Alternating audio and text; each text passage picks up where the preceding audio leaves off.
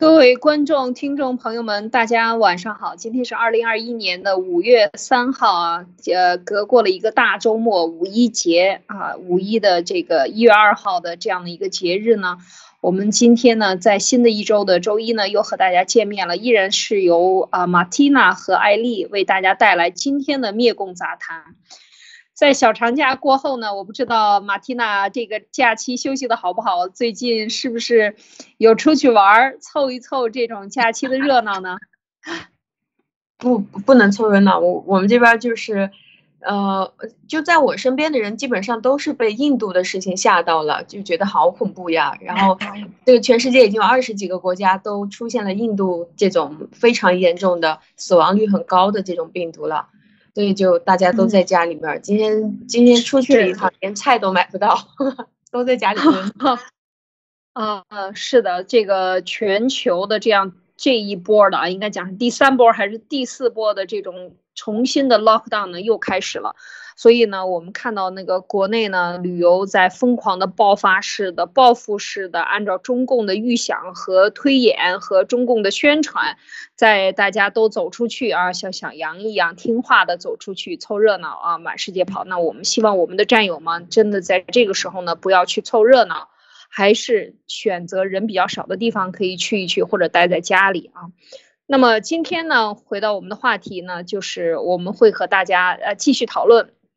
呃，这个由马蒂娜会给我们带来一些有意思的话题啊，这个这个是这个表演文化啊，中国的这个国家的表演文化是什么样的啊，很有意思。那另外呢，嗯，我们今天呢在五一的这个话题里呢，也要在趁这个热闹，要和大家聊一聊。这个到底啊，共共产党的这个经济让我们去哪里啊旅游？但事实上哪里又是不让我们去的，不希望我们知道的。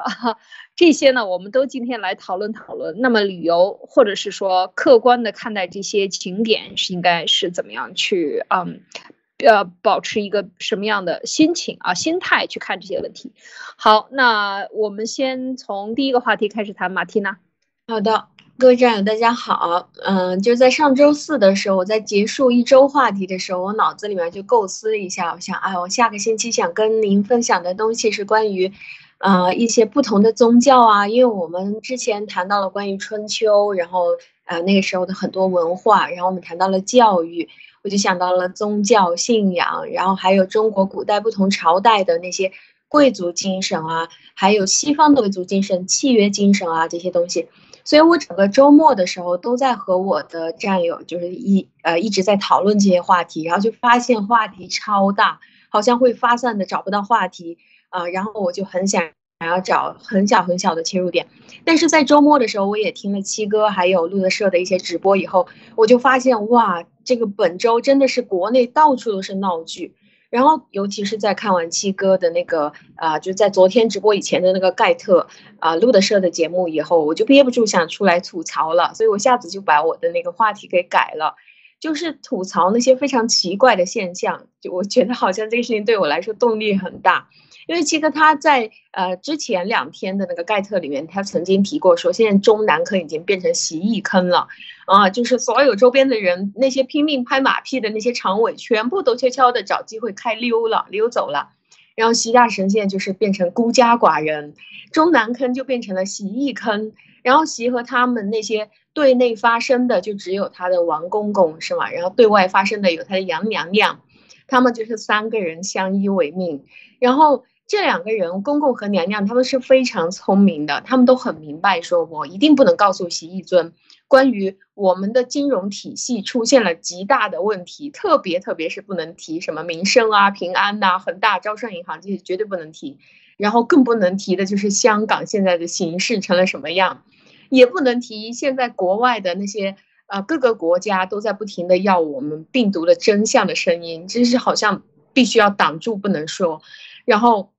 只能告诉习一尊的东西就是，哎呀，国外捷报频传啊！你看我们伟大的外交部现在跟着中东啊，跟着非洲那些呃一些一些国家，呃，我们的外交部沟通的非常的顺利。然后这个呃我们的冠状病毒是吧，放出去，印度怕了，他们都跪了，没办法了，哎呀，全世界都吓死了。呃，下一个如果说澳大利亚或者是日本，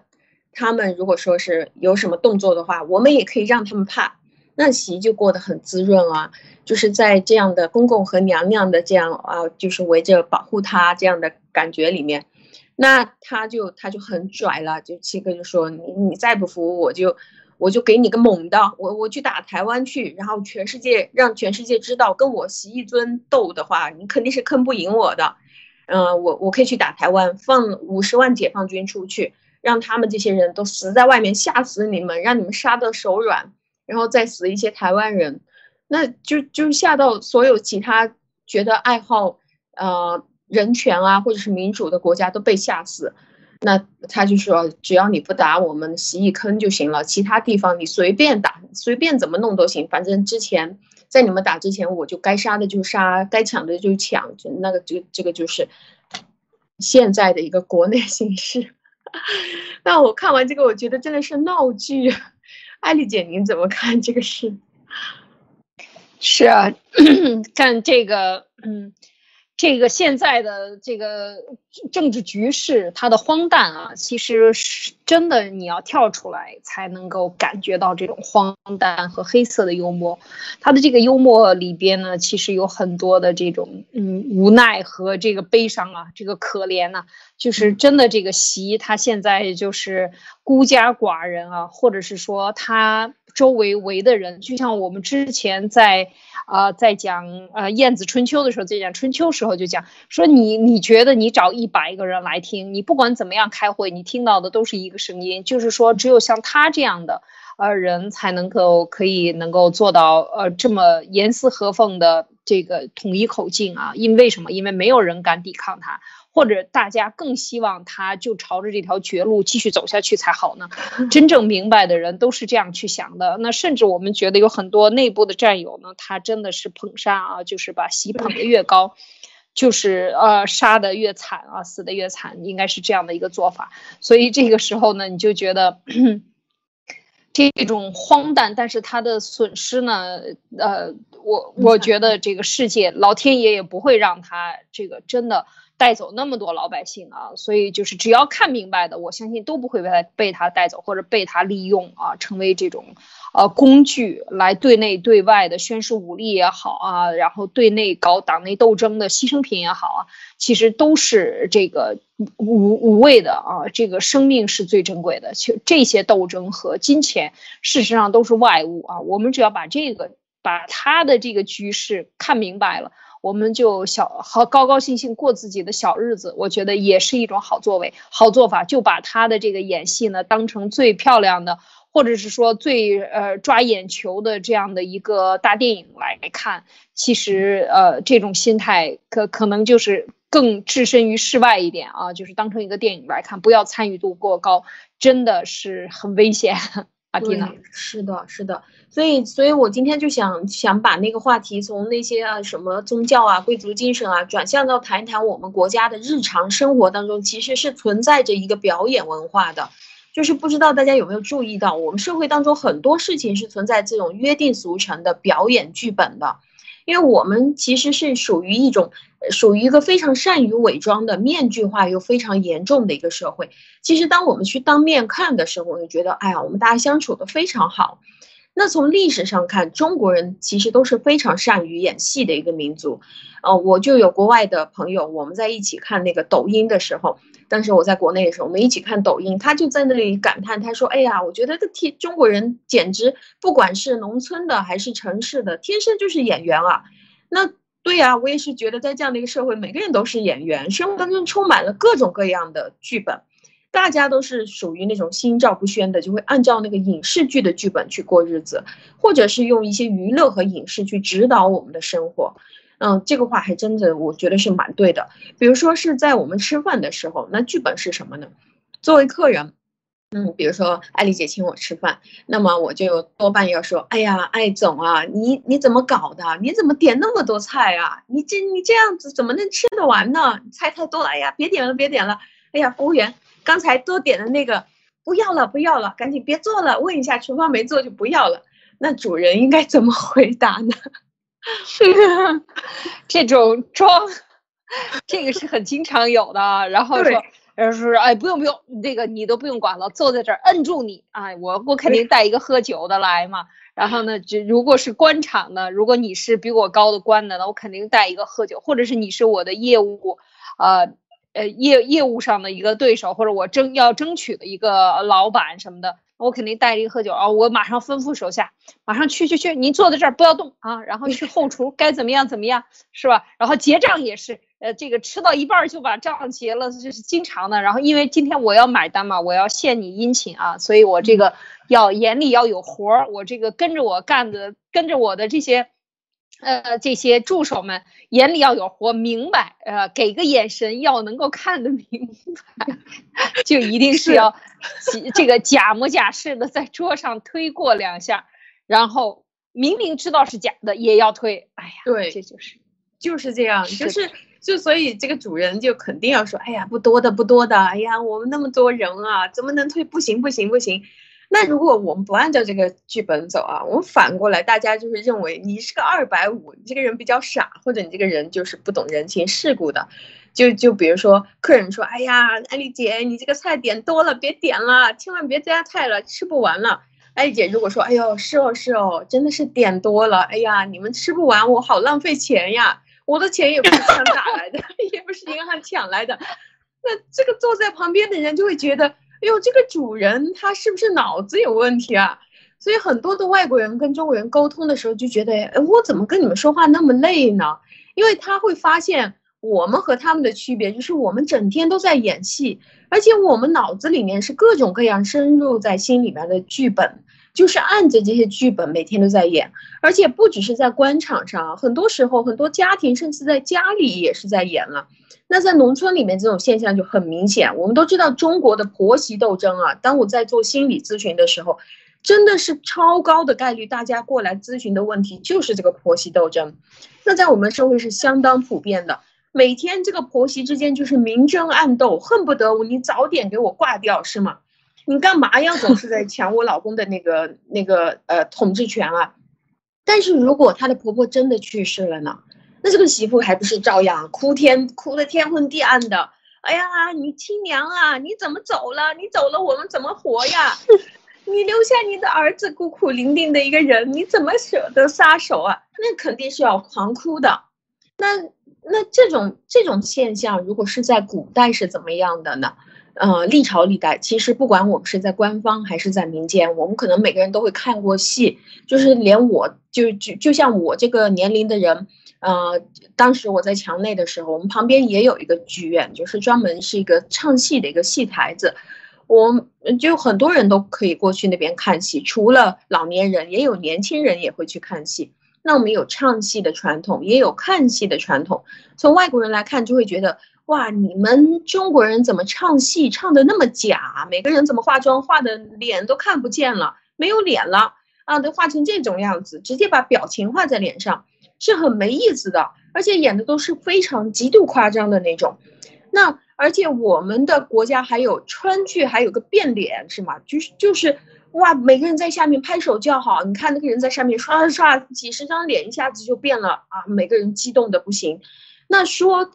现在我们把它包装说，这个是我们伟大的一个文化传统啊。舞台上的演员当着你的面变几十张脸，大家拍手称赞，但是。当我们跳出这个文化氛围的时候，我就觉得怎么这个国家的人会以变脸为荣呢？以以这个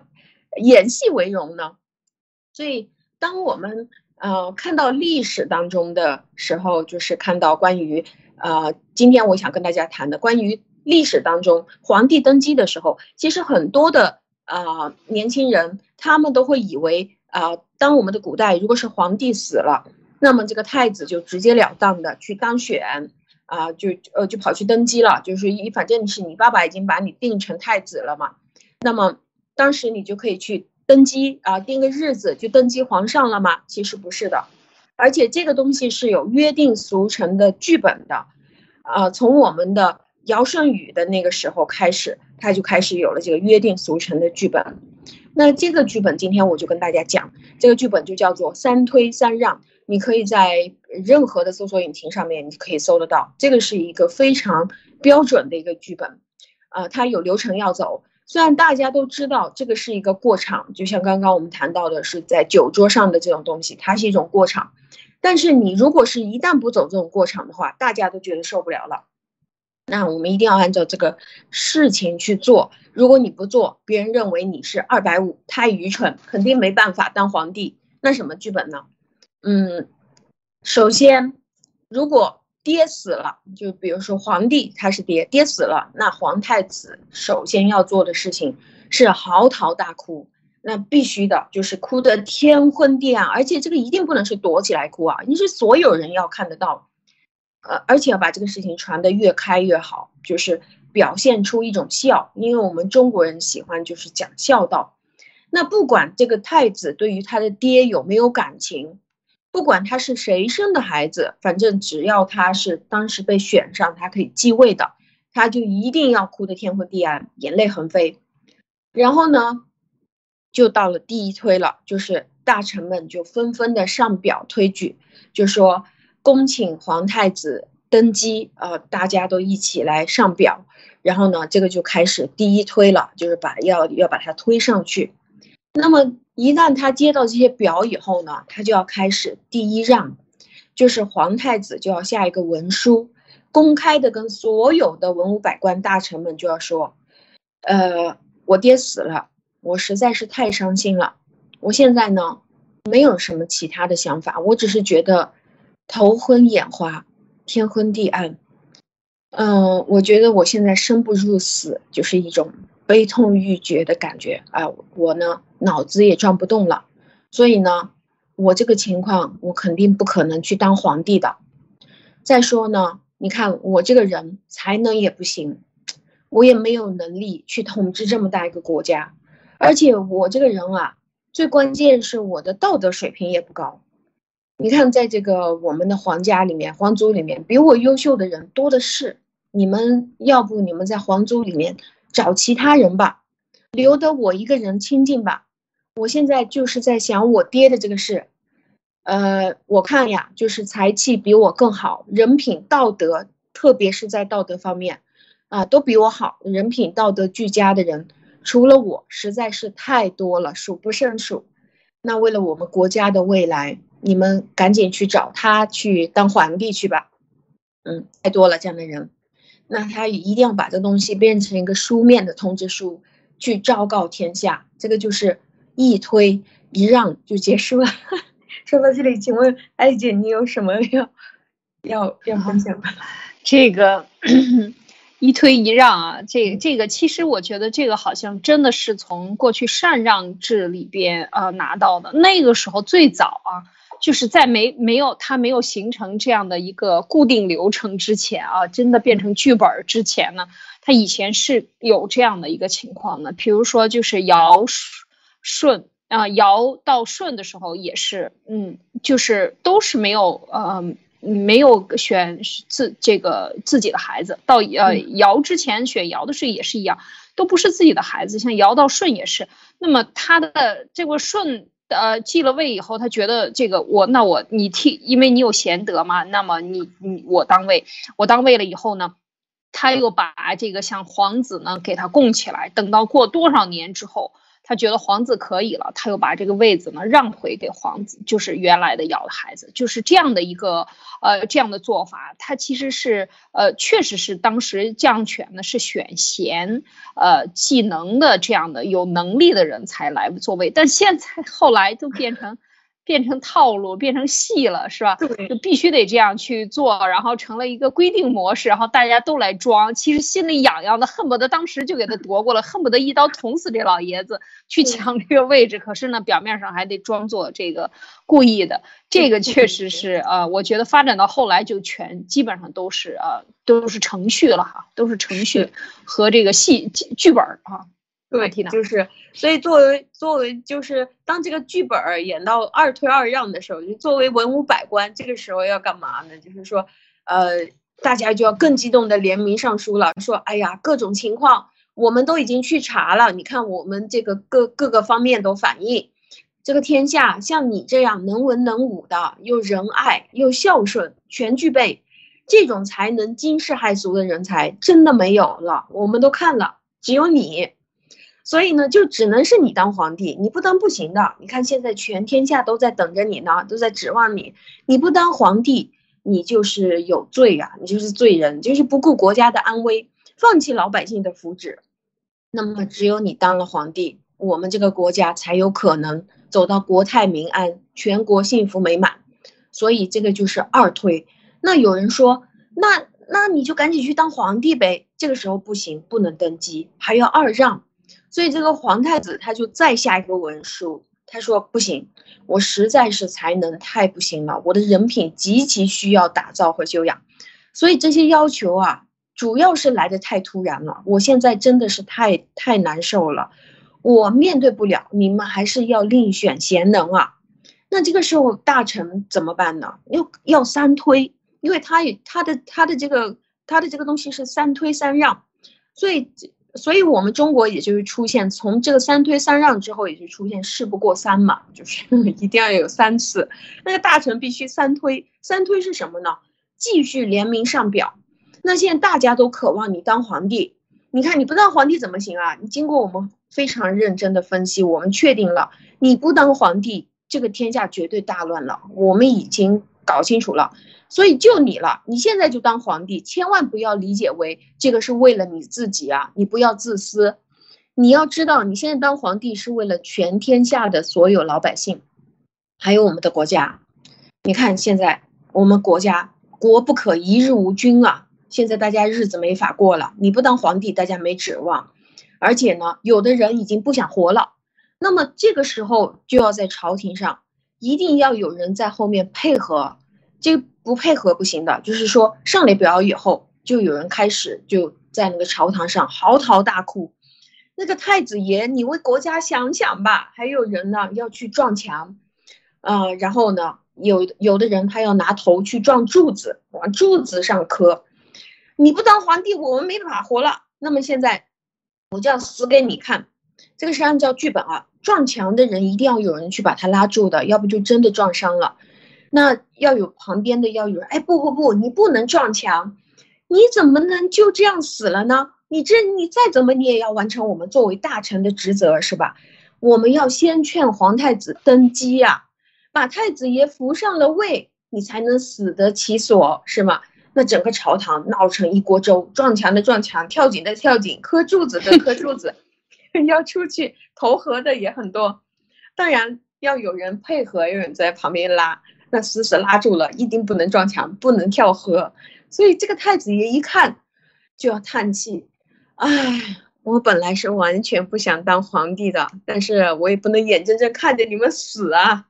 你看，你们都是生前辅佐我父王最重要的大臣，你们都是对我恩重如山，就像我的父亲一样。好吧，为了老百姓，为了爱卿，为了这个国家，那么我就只能勉为其难的去当皇帝了。那这个就是三推三让。那有人就问，那就嗯，说到这里，艾丽姐你怎么看？你有没有看过这个剧本？呃，这个这个是在确实是有这样的，是特别是到了清朝啊，到末期的时候有很多记载，那个时候有很多记载了。其实我们看这个三三推三让里边呢，就是讲到最开始的尧舜啊，尧舜的继是最有名的一个继位禅让。就是尧尧老了以后，尧让让位没有让给他的儿子朱丹，呃，这个丹朱啊，没有让交给丹朱，这个没有交给丹朱，然后觉得他不行，就让给了这个舜。舜大家都知道很有名啊，舜他的这个父亲是是很凶凶残的啊，然后呢对他特别不好，然后继母呢又呃这又继和联合起来和他继母的儿子一起，及连着他的父亲一起要搞死他。很多次，然后呢，呃，然后呢，尧呢还曾经把自己的女儿啊嫁给舜，让看看他到底对他怎么样，各种考验都经历过了，最后把位子让给了他，没给自己的儿子。然后呢，让位以后呢，二十八年，尧才死。尧死了以后呢，舜就是守孝三年，三年。完全就是，呃，就是没有整个国家没有歌舞升平，你想那是非常过去，所以他留下的这些传统基本上都是在那个时候大家效仿，说，哎，咱们也像先帝一样，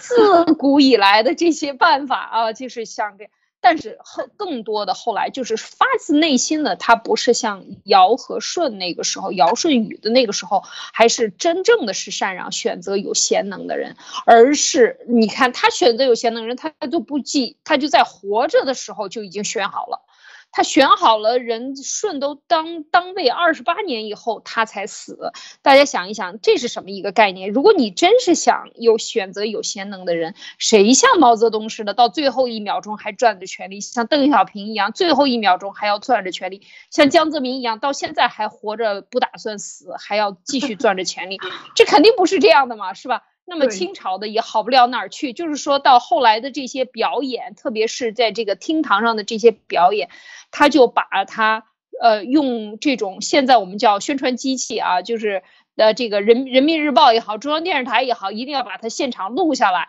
然后播给全国老百姓。老百姓说：“哎呀，我们的皇帝太好了，我们一个这个最好的一个洗脑的过程。”因为在这个过程当中，他就确立了他在新一个朝代中的地位。他要三推三让之后告昭告天下。他是被三推三让上去的，他是有贤能的，而且他是能够服众的，有威望的，在这个过程中完成自己权力的交接，这完全跟真正的意义没任何、没任何勾、没任何关联，完全就是一场演戏，以及他夺权以后建立自己威信的一场表演。马蒂娜，是的，所以就是。所以就就当我们去查那个历史，就哪怕是历史当中是篡位的，就是这个人根本就不是你的你的爹呀，他死掉以后，你想把他赶下来当皇帝，自己爬上去，还是要经历这种三推三让的程序。所以，如果是要是谁不按照这个干呢？历史当中出现的这个，就是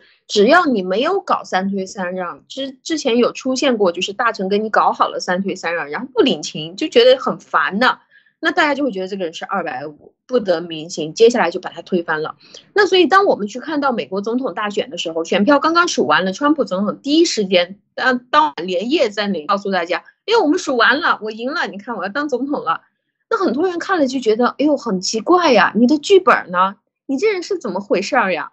所以当后来啊，国内的很多人他看到拜登上来了，哎呀，这个是个老牌政治家，他有剧本，说归说，做归做。哦，那大家心里才安定下来，觉得哎呦，这个才对嘛。所以这个是我们的一种文化当中，当我们用自己的眼光去看的时候，文化当中就是有一个需要不需要记载下来，也不需要用写在史书上，但是可以不断流传下来的这种特殊的文化，就是我们每一个人，不管是官方还是民间，我们都需要按照一些约定俗成的剧本去过日子。那如果我们不记得剧本怎么办？我们不管是生活在哪个朝代、哪一个时代，我们都会有不断的演戏也好，还是演呃电视剧也好，各种各样的方法，唱戏也好，我们可以不断的去看，从电影、电视剧里面或者是戏里面去学。那比如说，我们自古以来就是说皇上圣明，那我们我们现在也是啊，我们做事功功劳都是归于领导的，所以一定要按照既定的剧本去讲。那比如说。我们现在在中共国内的这个情况就是，任何事情只要我们达成了，呃，我们的说法一定是在领导的关心下，在领导的细心指导下，在您的英明领导下，我们取得了很大的成绩。那如果我们操作失误呢？因为政治是经常容易失误的，那出现了问题怎么办？那就这个不能说是领导的英明领导了，不能说是你指挥的，那这个就是临时公干的，这就是我们的文化。那如果我们不按照这个剧本走，那每个人肯定是觉得你是二百五，直接就把你灭掉。所以在生活当中，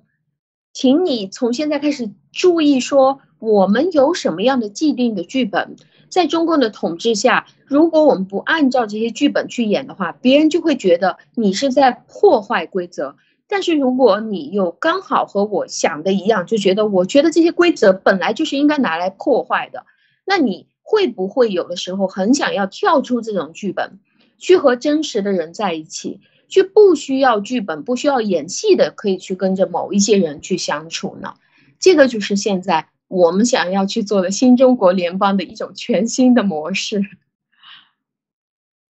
艾丽姐，您怎么看？是，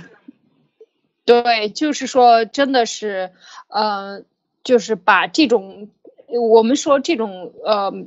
思想和这种毒害啊，特别是这种装的啊表表演的这种。刚才你讲到这个变脸的这个，其实我觉得你观察的这个点特别重要，非常有趣。就是说我们在关注什么样的文化？我们是一个脸谱式的一个社会啊！你看到现在看的这些所谓的手撕日本鬼子的这个剧呢，还是这个一看就是日本鬼子中间贴个胡子是吧？然后过去我们说脸谱式的电电视剧头发中分，然后跟牛舔的一样啊，这个一定是这个特务，一定是 这些狗腿子啊，就是这样的。那么事实上是他的这个脸谱化的这种做法，其实让人更加的这个呃，把自己伪装成在你的形象上进行伪装。事实上，你的内心是什么样，已经呃不重要了。你要呈现的是给别人看是什么样的，这样的一个伪装的社会和这种靠假。和通过面上做功夫，特别是现在这个农村的盛行啊，就是尤其是你看我我那个时候就不能忍受，我我周边很多小孩儿就是说这一年随份子跟着别人这个结婚，就把这一年的工资都能给出去，那他也要给打肿了脸也要去充这个胖子。就是说，我要呃，我要随份子，我明明拿不出一千块钱来，我非要去拿这一千块钱，借钱我也要去拿，呃，我不丢面子，是吧？在任何问题上，你看你说话不给我面子，然后呢，我出去办事儿不丢面子，然后呢，我还要给咱们家争口气啊，就是所有的这一切都是为了一个莫须有的、根本没有实质意义的这样的一个所谓的价值观。其实这些价值观都是非常可怕的，这个并不呢不能给社会和邻里之间带来真实的这种呃这种交往和进步啊，大家都在装。而我其实特别感慨的就是刚才说到点菜的时候呢，补充一个我的感慨，就是我在海外呢跟很多呃去很多餐厅吃饭，尤其是这个华人餐厅啊，有很多的时候呢，譬如说我们一两个人吃饭。我我有时候特别饿了，我就会多点啊。大家都知道，饿的时候不能点菜，就会点多吃不下。然后，如果同样情况在国内，那个餐厅的那个服务员呢，我经常会观察，他就特别高兴。你点十个菜，你两个人吃十个，他也给你点。但是我在海外呢，基本上是百分之百的机会，当我点超过三个菜的时候，比如说我们两个人超过三，哎，你不要再点了，这个菜你吃不下了。你吃不下了，你就先点两个，或者是说第三个菜他都不让你点，你们两个人吃两个就够了。就是说，作为一个服务员，他是这样去劝你的。而这个，你想在国内，那老板不得把你炒了？你能这样去劝别人吗？你得让他点多多的，对不对？有面子，那吃不了是吃不了的，得把钱花在你这儿。作为老板，那作为你的这个点菜人请客呢，你就是嗯，你有面子嘛？那事实上呢，你这我在现在经常跟别人就在外面吃饭，基本上不管是大大老板还是什么样的人，就是非常实在的，在这个你能吃多少吃多少，然后最后一点菜不要剩下啊，大家最好都吃完，盘干盘干净碗也干净。如果吃干净了，在国内那还多没面子呀，碗都让你吃净了还。刚刚能吃饱饭才几年就开始装了，是吧？所以我们看到这一点的时候，其实这些都是恶习。这这种我这是我的这个观点啊，就是我觉得这些都是要不得的。这些面子文化最后会毁了我们自己。我们把精力放在实际上，行就行，不行就不行。不行的时候也不丢面子。啊，我觉得就是当你能够真实的说出来，才代表你有面子；说真话的时候，才代表有面子。我觉得这个社会风气就改过来了。马蒂娜，对我也是这么想的。就是就是我我其实在国内的朋友非常多，我属于那种不怎么树敌的那种人。那我我其实到现在为止，在国内也有很多的各行各业的朋友。但是但是当我真正出来了，来到爆料革命的这群战友中间的时候，我第一次感觉到了这种。呃，能够找到那么多的知己，或者是那么多的真实的朋友，你可以直接把你直接把你自己想表达的话直接跟他表达，然后他也可以直接把自己的话跟你表达，你就觉得哎，你这个人居然没有毛病，好神奇啊！然后你跟他一起沟通的时候，你觉得他和呃你和他之间是非常非常接近的距离，那这个就会让我。呃，虽然我有很多很多各种各样的朋友和关系，我就会渐渐的忘了我在国内的那个关系圈，因为原来我经常在国内的时候，我只要一说说话出来，就大家都哑口无言，就不想讲话了，就觉得哎呦，你好像说了这个话，是不是触碰了红线啊？就是这种感觉。但是当现在我说我在推特说很多话的时候，大家都给我点赞，然后就超级激动的。所以，我呃。在在我自己的经历里面，我想告诉大家，当你真正可以去说真话的时候，当你可以知道这个套路或者知道这个剧本，但是你不按照那个演，就按照你自己的内心去演，你还可以获得其他人的尊重的时候，你的感觉是完全不一样的。谢谢艾姐。嗯，是啊，这个很有意思。其实这个就像哦，我们之前听这个文贵先生讲说，当面就说。有什么问题当面就说，然后那些大老板放下筷子就走了，是吧？就 是这个给别人 撅的。哎，你你这么大的老板，你怎么对方是个军队的领导啊也好，是个什么政府的官员也好，你怎么一点都不顾及别人的面子？那么这个这个时候就是说，嗯，有很多人有个性，他敢于说出来。有很多人，或者是说更多的人，像我们这样的，我是肯定是不会去说的。要我，我肯定说张不开口。哇，那不是吓死了，是吧？为什么？因为你对很多问题，就是说站的角度不一样，和你的人生的这个经历不一样啊。你在这些问题上，你要哈着他，所以你就不敢说说出真话来。而你不哈着他，你不有求于他，你挣的这把这把钱，你挣的这个生活费不是靠他的，或者是说他。呃，有他没他无所谓的，这个时候你可能就考虑说还是不说。而当你这个到了像这个呃这个性格比较嗯，特别是在这个环境里，像文贵先生他在那样的环环境里，这个见的人多了，那么这个时候他自然就是说他。他的性格啊，当然也是他个人的性格。我觉得在很多时候呢是非常明显的啊，这一点是我我必须要说，这是很大的勇气，就是说说真话当成一种时尚，呃，而不是说。呃，捧面子当成一种时尚，那你今天吃饭，大家在一起浪费了这么多时间，你是要交流什么呢？你仅仅是为了坐在一起吃一顿饭吗？其实很多时候，我我自己在国内也是有小学、初中啊、高中啊、大学啊各种朋友啊，就是这种呃纪念活动啊。当你年岁越来越大的时候，你这种纪念活动越来越多，那么这个时候大家在一起都是油腻的中年男子和中年女子在一起的时候，你吃这一顿饭。是什么意义？你缺这一顿饭，你不缺，你可能吃了让你不舒服啊，因为太油腻了，或者是说，嗯。太吵闹了，里边有烟味儿、有酒味儿等等，像我，我就不愿意去吃这个饭。呃，像这个时候你坐在一起，如果不能够说点儿真正的让你觉得有意思的话，能够达到这个交流的时候，你就觉得没有意义啊，就就是这种感觉没有意义。你在一起吃一顿喝一顿，能给你带来什么享受？可能给你的这个肚子真的是带来不好的享受啊！我认识很多年三十出头的一些在海外混的，天天。跟着各级领导搞定关系，拿这种批文搞项目，那肚子大的简直是怀孕八九个月的一样，那那那把自己都吃坏了，是吧？所以吃并不是目的，所以真正的说有这样的机会，当有这样的机会发生的时候，我们如果能够交流一些真正的心得，你会觉得特别的愉悦啊！当你吃饭的这一顿饭，我就有这样的经验，当有一顿饭问有朋友能够说出一两个很。很真实的问题的时候，你会觉得这一顿饭你会记很多很多年啊！你就觉得哎，这一顿饭吃的吃的好，说了点儿想说的话啊，交流了一些应该交流的思想，是不是这种感觉，马蒂娜？是的，是的，是的，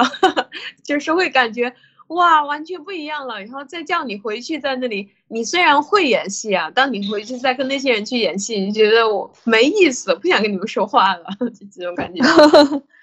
是啊。这个就是呃，这确实是我我们在这个沟通当中，在这个社会活动当中，如果我们自己其实现在在爆料革命参加了一段时间，你现在再回去跟别人说假话，其实你可能真的没有那么多耐心，反而说真话有更多的耐心了，是吗？其实这就是一个调整的过程，这种时尚和风尚。它也是要需要有人来带路的，需要有人形成的。呃，其实我们现在的这个爆料革命的这战友们啊，形成的这样一种简洁明快、直话直说真话，呃，就是呃，真话真说啊，而不是遮着掩着而藏着。那当然有一定的尊重对方的这种呃这个感受的基础上呢，我们去说一些真话，质疑啊，这都是非常直接的，就是说对事不对人，或者说呃这个更加的。呃，怎么说？这种这种氛围，我觉得是非常值得提倡的。希望以后呢，也会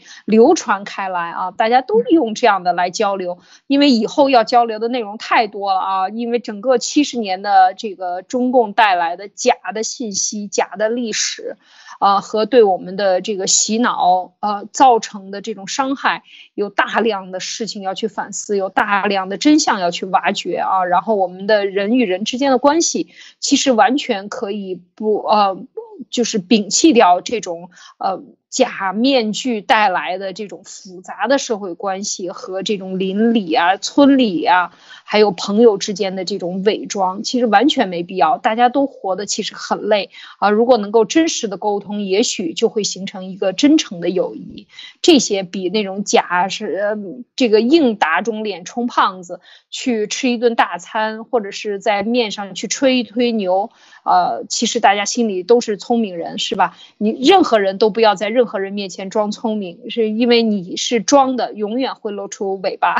所以真实的反倒也许会更好。就像我们现在的这个爆料革命的很多战友都是很真实的，而且都是大家都是无名小卒。但是在这个过程中啊，你建立了自信，建立了个性，传播了你的个性和真相，这些的过程，我觉得都是特别弥足珍贵的一个历史的记载。这是我的一点感受，是吗，马蒂娜？是的，是的。所以就是在我听到七哥他说，我们爆料革命和其他的呃国内的人有什么差别呢？我们正在过的就是别人羡慕的日子，就是现在我们已经在过未来，当大家都自由了以后能够有的日子。虽然我们也会承担一些风险啊，或者是我们会承担一些啊担心啊，或者是什么，但是真的我们在这一生当中，我们提前能够获得这种真实了。我觉得这个是非常让我感动的一种感觉，而且我体会到了。嗯，是啊，好，那就是说到这个呃，中共的这个假呢，当然历史的假呢，还有它在现实中依然在推行一些假的东西，但很多时候呢，我们看不到。就说一说今天再说下一个话题，让我们看一看。在五一节这两天啊，我们看今年的二零二一年，中共又开始推行疫苗了，强制各种打疫苗了，然后说我们都好了，所有的病呢都是外来输入的了，等等等等，鼓励大家去恢复旅游，是吧？五一的时候放几天假，让大家去玩。那么我们看到整个中共国呢，境内呢又都是啊挤满了人。这张照片是栈桥，青岛的。啊，看看它就是让你啊，包括长城，我们也看到了，就是到处都是人啊，到处的地方，这个自然景观呢和人文景观呢都挤满了人，非常的不协调啊，就是这样的一个景观。那么我我们说，先说它这个自然景观，然后呢就是有很多的人文景观啊，他希望你去人造的这种修复过的旅游地。地产包装过的历史古迹啊，老街有很多。譬如说，就像四川的这个呃，这个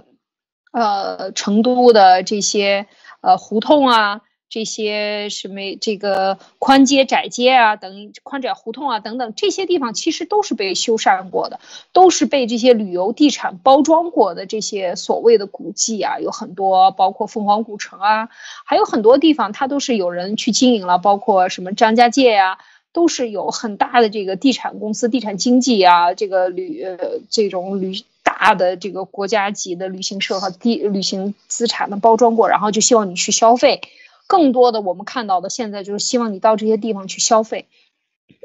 而且他消费的很多东西都是假的啊，包括寺庙消费啊，寺庙旅游也是很流行的，就各种的这种。呃，拜佛啊，烧香啊，然后呢，让你买门票，卖各种各样的东西，然后假开光啊，等等，这些其实我觉得都是一种糟粕啊。其实旅游是一种糟粕，在旅游的过程中，我们讲说读万卷书，行万里路，这个文贵先生比较推崇走万里路啊，要去各个地方去看他的人文，而这种看法。我们说这是完全的走马观花，或者是说赶羊群式的看法，他要从你身上剪掉的是旅游经济的羊毛，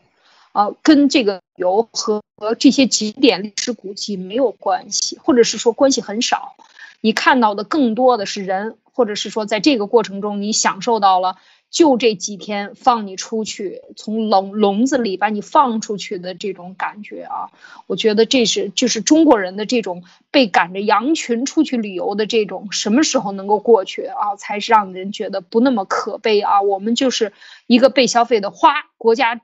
这个这个红旗一指，马上冲向旅游景点。死活都不要了，就是这种感觉啊。这个，但是事实上呢，我想说，除了这个，除这一点呢，呃，先说到这一点，我不知道马蒂娜，你看到这个有什么想评论的？嗯，我我觉得就就在那个四川成都那个宽窄巷子啊，杜甫草堂啊，还有《三国演义》的桃园三结义的地方，我都去过，就是就是给你搞了几个人造花在那里，桃花就是桃花三结义，这个。这个我也觉得它是一种旅游的糟粕啊，就是，就是，其实，在全世界，在这个期间里面，大家都非常非常害怕关于那个，呃，英国病毒还有印度病毒，它这种这两种变种是非常是，一个是传播量非常广，一个是让你的死亡率提高。这两种病毒的时候，其他地方的人都是每一天躲在家里面，而中国人全部都被骗出去了。并不是这个地方没有病，而是这个地方连人口普查到底有几个人他都不敢告诉你了，然后你就不戴口罩，然后就天大的一群人都聚集在一起，在很多的人都已经打了中共疫苗，我们看到其他的国家都打了中共疫苗，打完了以后，其他地方都提高了死亡率或者是致病率，而我们国内什么都不报，在这种情况下，大家几亿人打完了疫苗，然后就出来到处飞，到处转。这种情况真的是让我感觉到非常恐怖。嗯，是啊，这个另外呢，我在讲到这里的时候，我们就讲另外一个景点。今天呢也是比较有意思，我看到的，呃，有一个朋友圈啊，他就是去访问了另外一个景点。那这个景点呢，我跟大家分享一下。但是这个景点就是今天的照片啊，啊，就是我看，啊，这就是。现场的照片啊，一个人都没有，一个人都没有。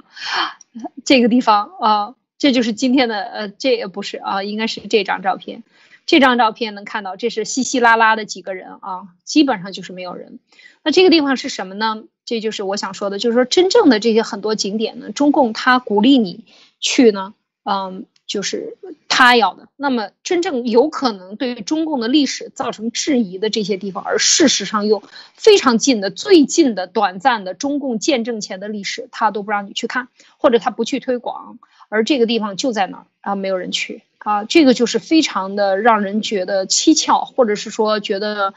呃，很奇怪的一种现象啊。这个地方呢，就是说南越的忠烈祠，这个忠烈祠呢，稍微讲一讲它的这个。就是我我我把它贴出来了，湖南这个衡山啊，中岳，大家知道中岳衡山非常有名的几大山，但是为什么我们现在就是去什么我五台山去这个呃去这个呃这个整个的中中共提倡的这些烧香的啊，所谓的这个算命拜佛求神的地方都特别多呢？去这个中岳的衡山呢，衡山脚下香炉峰下呢，就是当年一九四二年呢。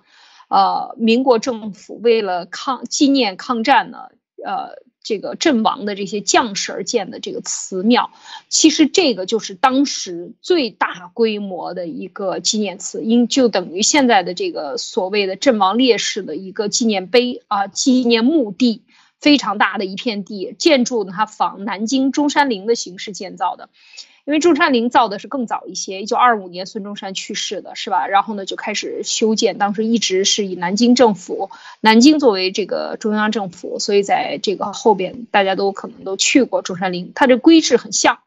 是中国建筑里边最早、规模最大的抗日战争纪念地之一，也是目前大陆的唯一一处纪念中华民国抗日阵亡将士的大型烈园，因为这就是民国政府造的。啊，那忠烈祠的正门，这个，嗯，我们看一下，这就是一个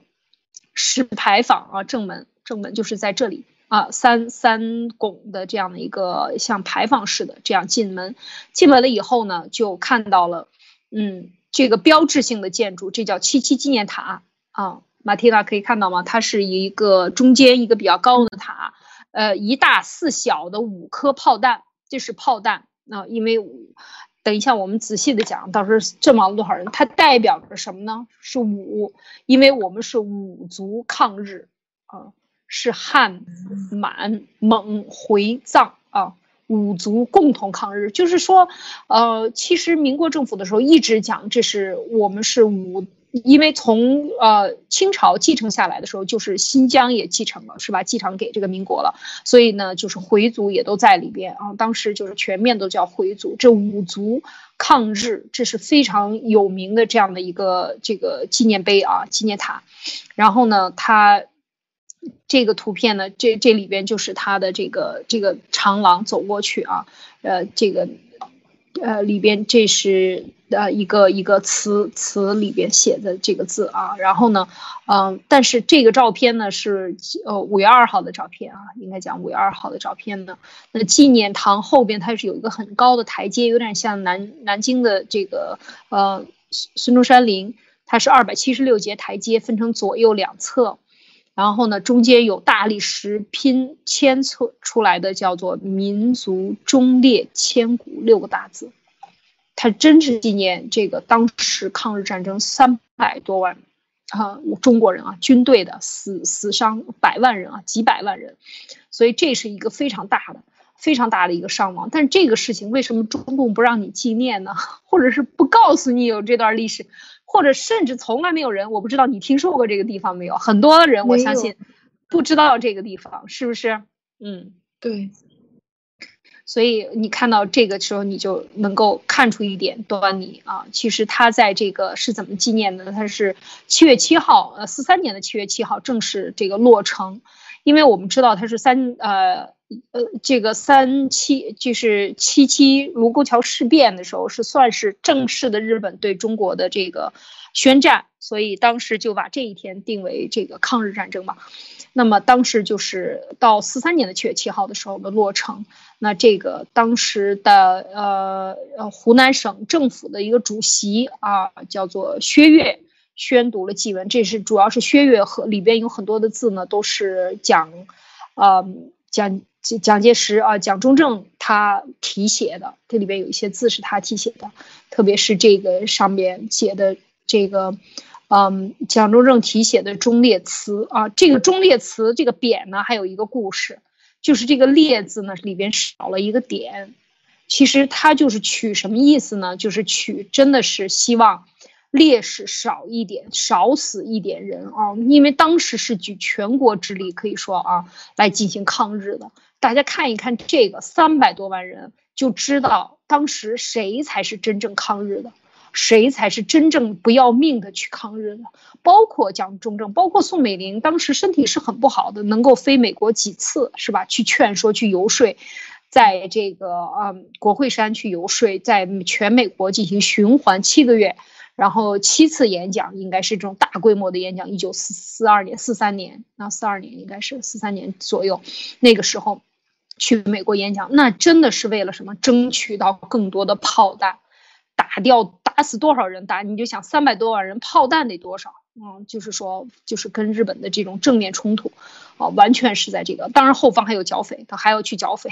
因为呃，共产党那个时候就是在敌后区，在云南啊，在这个。四川呢，啊，在贵州啊，在江西啊，在这些地方，你看日本军没在那个地方嘛？日本在哪儿？在东北啊，在沿海是吧？那他在后边你怎么抗日？你地道战，你你跟谁地道战？你是在跟国民党军地道战，玩这种游击战，玩这些东西，因为他在剿匪，他因为你在不但不到前面去打仗，还在后边捣乱，所以他要剿匪。那么这个时候呢，他就是形成了拖延了一部分的这个共产党，呃，国民党。国民军，然后呢，和日本行呃透露了一部分日给日本的情报，然后呢出卖国民军，然后最后把在最后的时候打决战的时候呢，其实他赢了以后呢，呃，这个是呃可以讲在打日本的过程中，共产党他没有出什么力啊。当然，这个就是为什么出现了好几次，以后我们有机会还可以继续讲，就是到底的这个新四军和嗯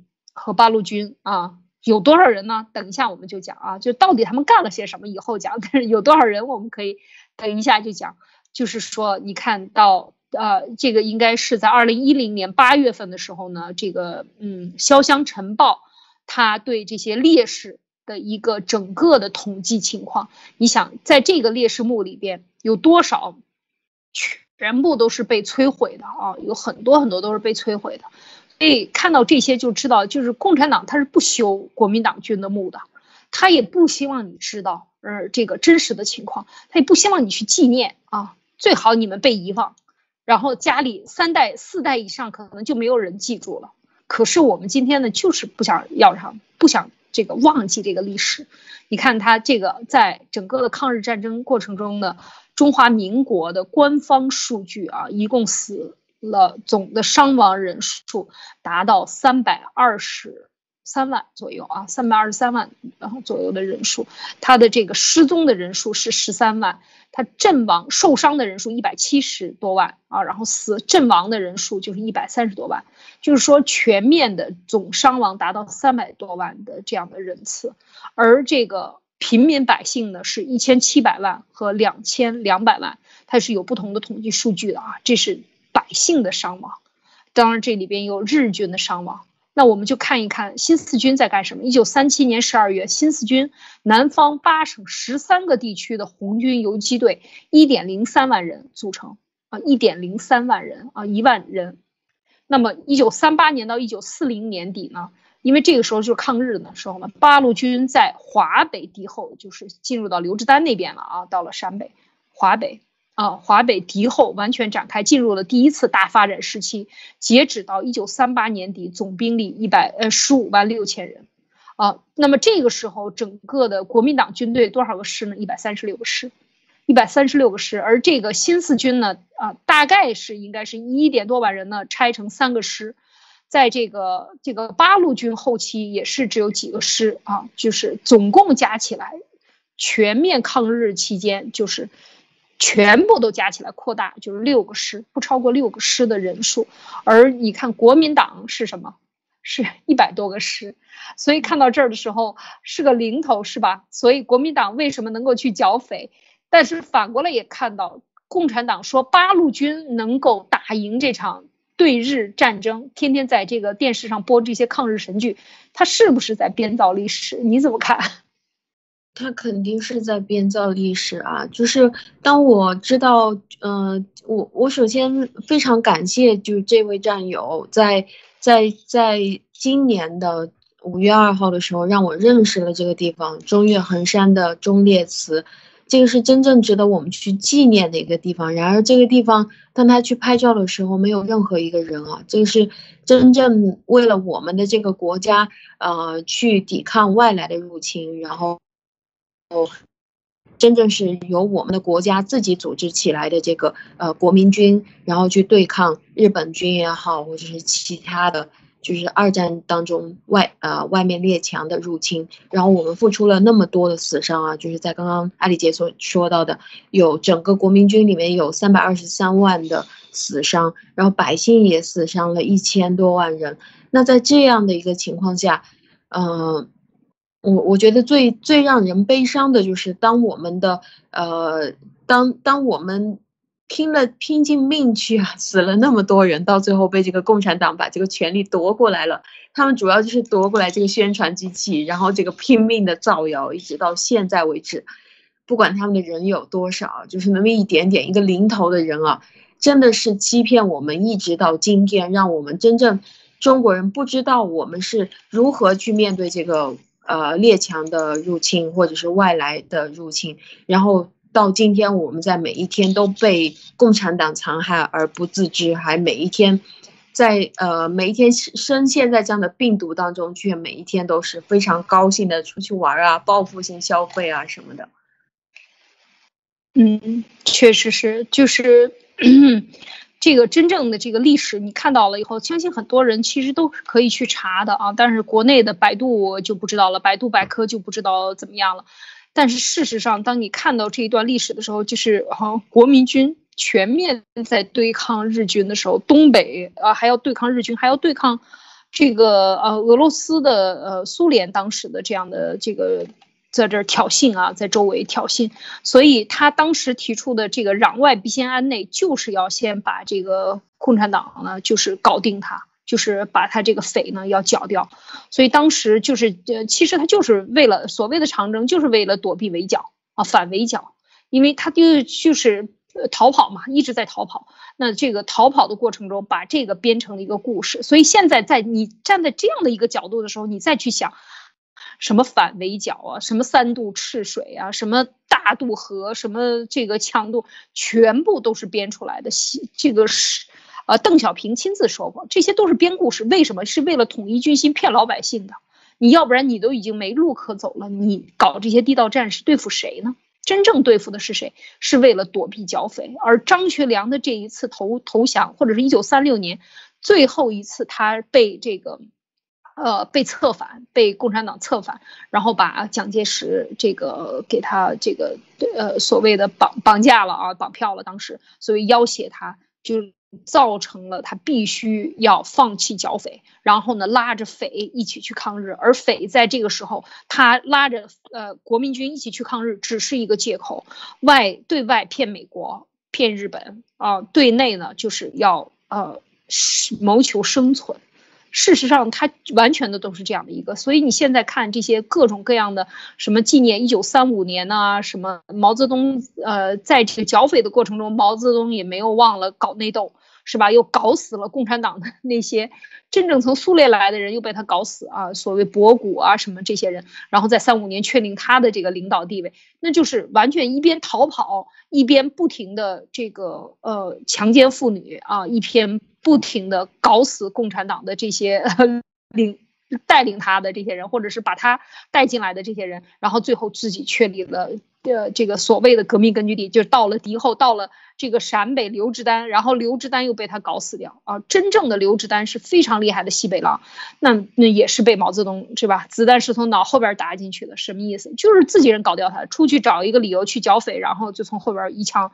乱枪打死啊！刘志丹就这么悲惨，就被共产党这样一次骗两次骗，所以共产党一直毛泽东他信奉的就是把变危机为他的变危为机啊，变成。他的机会在片中不断的成长，所以这个时候你再回过头来再看看抗日所谓的抗日剧，那不就是一个笑话吗？他有六个师，国民党一百三十六个师，是吧？在这样的一种兵力下，你觉得六个师到底出的力量大，还是一百三十六一百多个师出的力量大呢？而且当抗日结束以后。这个共产党力量越来越多，他的人越来越多，他把别人都策反过去跟着他了，等于就是你在前方打敌人，我在背后趴你的窝，在你的后院里给你捣乱放火，这就是共产党实际干的事情。所以，当今天我们回过头来，当全国去纪念看这些地方的时候，你再回过头来看看，这个才是真正的中国的英烈。啊，就是是值得我们去纪念的。这些人是心怀心怀这个中华民族的，而且当时他这个五个弹头就是代表了五族抗日啊，就是就是一直中共在宣，就是国民党时候在宣传中国的这个五大族群是不可分割的。而现在的这个共产党，他拿到了这个族群以后，他是干什么？把每一个人搞死。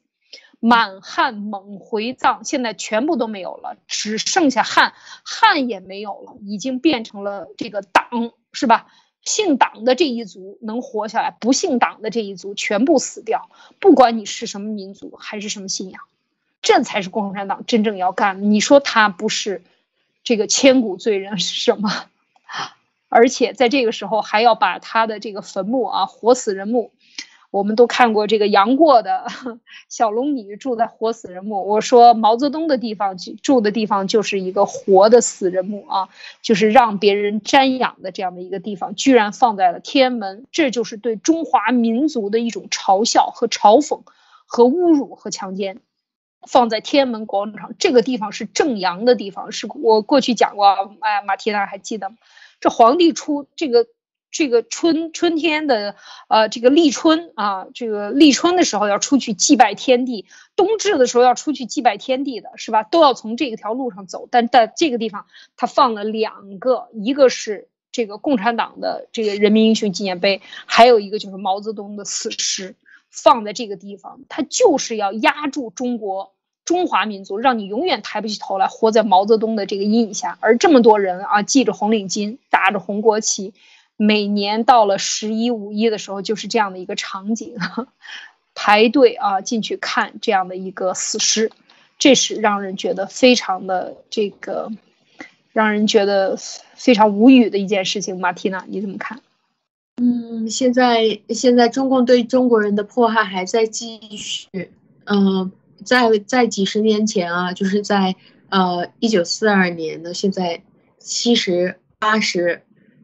对，七十几年前了，八十，将近八十年前啊，那个时候死掉的真正为中国呃争取，嗯，抵抗这个外面的列强侵略的这些国民军的英烈，一直到现在为止，一直到今年为止啊，没有人过去纪念，或者是像我们这样的人，已经是非常。呃，对这个国家非常感兴趣的人，我我也不知道这样的一个地方。然后当时的这个五个族群，到了现在已经被共产党切分成了五十六个不同的民族来分开，把它分开是为了去离间它，是为了把它一个一个族群分别去把它消灭掉。然后当这个毛泽东的尸体。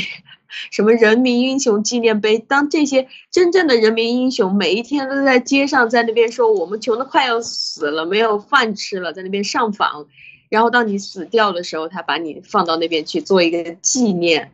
那呃，毛泽东的尸体也是放在放在整个国家最重要的这个正阳的地方，我觉得。整个国家都是被一个阴气去笼罩，然后整个国家都是被这样的恶魔所笼罩，所以现在我们需要抵抗的，或者我们需要去拼搏的时间还会有很多。希望每一天接下来的日拱一卒当中，能够有更多的人来陪伴我们一起，把呃去去改变这个历史。我是这样想的。嗯，是。就是，所以今天呢，在这样的一个鼓励全国人民出游的日子呢，我们也是发出一点感慨啊，就是说，啊，我们真的应该去看一看古迹，确实应该看一看历史，但是离我们最近的历史，我们不要去回避它，不要只是去看那些大佛，那些啊，这个风景优美，当然是要去的，但是这些地方，嗯，效这个。我们说把 脑袋埋在沙子里，躲开这个历史不看，这是不行的。我们一定要正面这个真正的呃这个历史是什么样的，而中共给我们篡改了多少这样的历史，导致我们被他误导啊，百姓是如此的容易被误导。这个就是说这一点确实让人觉得非常的这个可悲啊，就是我们太容易，我们被洗脑洗到已经就是只要小旗一挥。